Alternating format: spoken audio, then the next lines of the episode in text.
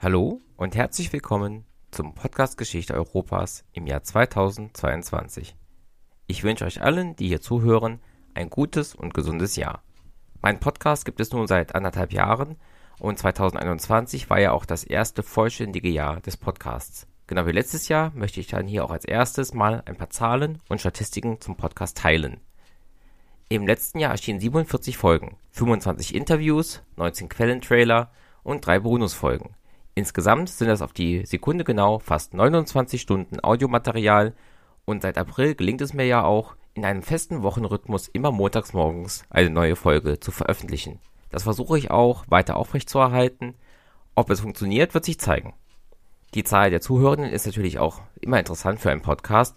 Und insgesamt gab es über das ganze Jahr 2021 hinweg über 92.000 Zugriffe auf die Podcast-Folgen. Und ich bin total davon überwältigt, wie stark der Podcast im vergangenen Jahr gewachsen ist. Eine Folge wird im Moment am Tag der Veröffentlichung etwa 320 Mal runtergeladen und in den ersten zwei Wochen gibt es im Schnitt 880 Zugriffe auf die Folgen. Danke dafür, dass ihr meinem Projekt so viel Aufmerksamkeit schenkt. Danke für euer vielfältiges Feedback. Danke für euer Interesse an der Geschichte Europas.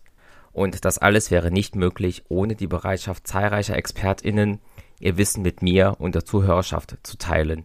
Daher jetzt eine kleine Aufzählung meiner GesprächspartnerInnen und Gesprächspartner und der Folgen des Jahres.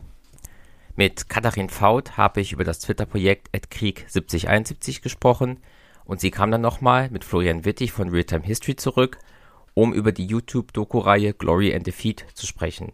Diese Folgen aus dem Themenkreis Deutsche Einigungskriege wurden dieses Jahr dann auch noch durch Professor Tobias Arans Schilderung des Deutsch-Dänischen Kriegs von 1864 ergänzt. Eins kann ich euch verraten, mit diesem Themenfeld sind wir im Podcast doch lange nicht durch. Robert Parzer hat einen weiten Bogen über die Gedankenwelt und Praxis der Euthanasie und Zwangssterilisation bis hin zur Ermordung von Menschen mit Behinderungen in Aktion T4 des nationalsozialistischen Deutschlands geschlagen. Er wird in naher Zukunft in einer weiteren Folge hier im Podcast erneut erscheinen. Ein verwandtes Thema besprach Dr. Dmitri Stadjewski vom DHI Moskau. Zum 80. Jahrestag des Angriffs NS-Deutschlands auf die Sowjetunion schilderte er die Kriegshandlungen von Juni bis Dezember 1941 die sogenannte Operation Barbarossa. Auch mit ihm sind schon weitere Folgen in Arbeit. Günter Fuchs vom Podcast Anumundi und Elias Hart von Historia Universalis haben mit mir eine Triple-Crossover-Folge zur Schlacht von Manzikert produziert. Diese Kooperation verschiedener Podcasts hat total gut geklappt und ich freue mich auf weitere Zusammenarbeiten, die auch bereits im Laufen sind. Die Folge zu Manzikert war auch der Auftakt der dieses Jahr gestarteten Reihe zu den Kreuzzügen. Dr. Alexander Berner hat hier in drei Folgen bereits ausführlich über das erste Jahrhundert der Kreuzzüge berichtet. Weitere Folgen aus diesem Themenbereich sind auch bald wieder bei Geschichte Europas zu hören. Der Blick ins Universum war auch Teil des Podcasts in diesem Jahr. Dr. Doris Ruber sprach über die Angst vor Kometen in der frühen Neuzeit. Professor Dr. Matthias Steinmetz erklärte die internationale Rivalität und Kooperation bei der Entdeckung des Planeten Neptun. Die EM 2021 führte auch dazu, dass dem König Fußball mehrere Folgen gewidmet wurden. Petra Tabarelli hat uns die Entwicklung des Frauenfußballs näher gebracht. Nicole Selmer sprach über die WM 1966 und das Wembley Tor. Petra kommt übrigens auch bald nochmal in den Podcast, aber mit einem ganz anderen Thema. Das Habsburger Reich ist dieses Jahr dank Dr. Daniela Hamann mehrfach in den Fokus getreten. Einmal ging es um das Veterinärwesen, einmal um den Wandel von Schatzsucherei zur Archäologie. Das Stichwort Archäologie ist noch mehr Folgen relevant. Dr. Kerstin Schierholz sprach über Stonehenge und dessen Ausstellung im LWL-Museum für Archäologie in Herne. Dr. Michael Merkel vom Archäologischen Museum Hamburg schilderte das spannende Projekt der Digitalisierung und automatisierten Auswertung von alten Fotografien. Dr. Arno Schlüter vom Staatlichen Museum ägyptischer Kunst in München berichtete von ägyptischen Obelisken und ihrem Weg nach Europa. Nicht Archäologie, sondern Geologie war der Fokus der Folge mit Kira Reit, in der wir über vier Milliarden Jahre blickten und uns anschauten, wie Europa geologisch entstand. Seit diesem Jahr ist auch der Kalte Krieg im Podcast-Feed zu finden. Professor Dr. Michael Gehler schilderte den Aufstand in Ungarn des Jahres 1956.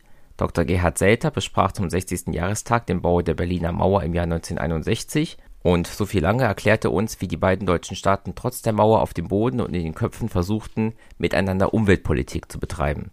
Das Ende des Kalten Kriegs brachte uns Professor Dr. Susanne Schattenberg näher, als sie über die Auflösung der Sowjetunion vor 30 Jahren sprach. Last but certainly not least ist Dr. Dorothee Götze zu nennen, mit der ich eine Reihe zum großen nordischen Krieg begonnen habe.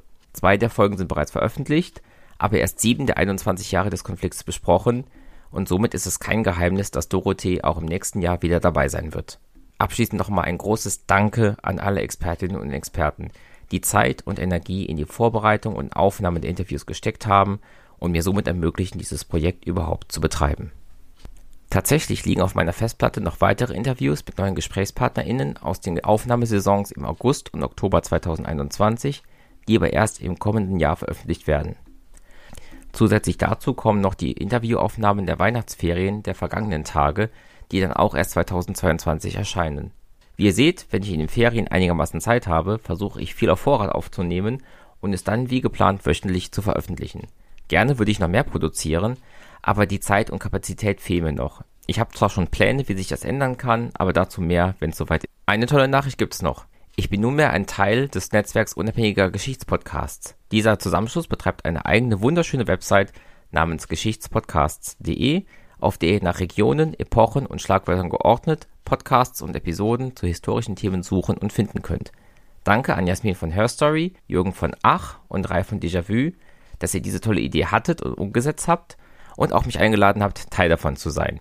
Übrigens habe ich zum Jahresabschluss mit Nadja von Tell Me History, Jan und Robert von Auf den Tag genau, Ralf von Déjà-vu und Jürgen von Ach in einer Bonusfolge über das Wie und Warum unserer Geschichtspodcasts gesprochen. Zu guter Letzt, wie auch letztes Jahr schon, ein Aufruf. Wenn du ein Historiker, eine Historikerin oder einfach so Expertin für ein Thema der europäischen Geschichte bist, melde dich gerne bei mir. Dieser Aufruf gilt auch für Archive, für Bibliotheken, Gedenkstätten, Museen und alle anderen aus der Geschichtsvermittlung. Kein Thema ist hier zu obskur, zu plattgetreten, zu klein, zu groß, zu detailliert, zu allgemein, zu vermeintlich und interessant, zu akademisch oder zu basal für den Podcast. Und wenn du jemand bist, der ExpertInnen kennst, sprich die Person an, mach sie auf meinen Podcast aufmerksam. Ich freue mich immer über WissenschaftlerInnen und ExpertInnen, die ihr Wissen teilen wollen. Kontaktinformationen zu mir findet ihr in den Show Notes. Herzlichen Dank im Voraus, ich freue mich auf eure Nachrichten. Ja, das war's dann mit dem Jahresüberblick 2021. In den Show Notes findet ihr Links zum Podcast, zum Netzwerk Geschichtspodcasts.de und zu Möglichkeiten, mich zu unterstützen. Diesen Podcast gibt es auf Spotify, aber auch als eigenständigen RSS-Feed für Podcatcher-Apps. Ich freue mich auf euer Feedback per Mail, per Discord oder per Twitter.